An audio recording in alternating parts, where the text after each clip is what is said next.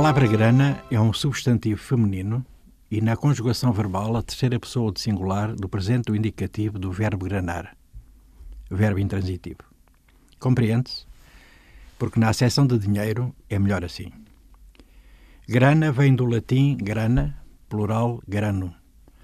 A origem da palavra, dizem os dicionários, é obscura, o que no modo em jargão de significar mola também convém. Tudo o que é obscuro não colhe iluminar-se. Quando tal acontece, há logo um chap-chap de histórias, escândalos, processos judiciais, às vezes além fronteiras.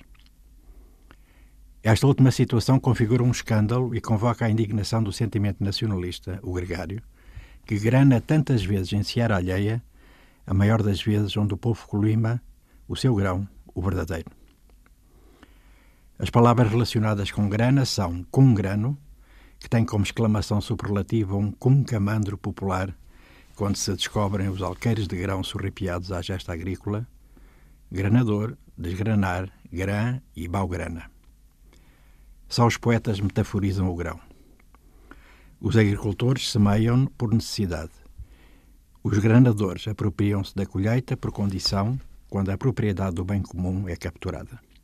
Se o milho se desenvolve em grão, a mola também, aspirada por mola-tudos em rede, quase imateriais, que se visualizam e são concretos em mansões, carros de alta cilindrada, alegria de viver, viagens de sonho, conjugando o amador com a coisa amada. A coisa amada é a grana e não os plantadores dos milheirais. Desta afirmação me perdoem os amantes da grana. Numa sociedade, e lá há muitos usam frequentar em visitas, comícios, declarações a amante despeitada, a que desgranam do seu grão. É esta a moldura onde se enquadram o granador e o desgranador. Fiquemos pelo latim, essa língua morta que em tantos vive. Amém.